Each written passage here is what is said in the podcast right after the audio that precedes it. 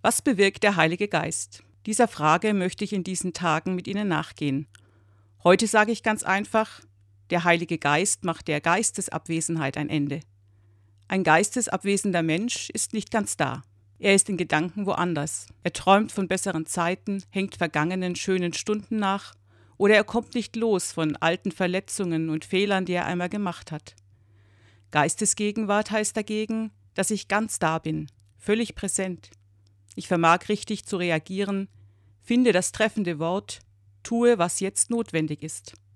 Es heißt aber auch, ich bin wirklich offen für alles, was mir im Augenblick an Schönem begegnet und kann mich daran freuen. Hier geblieben lautet die Parole des Heiligen Geistes.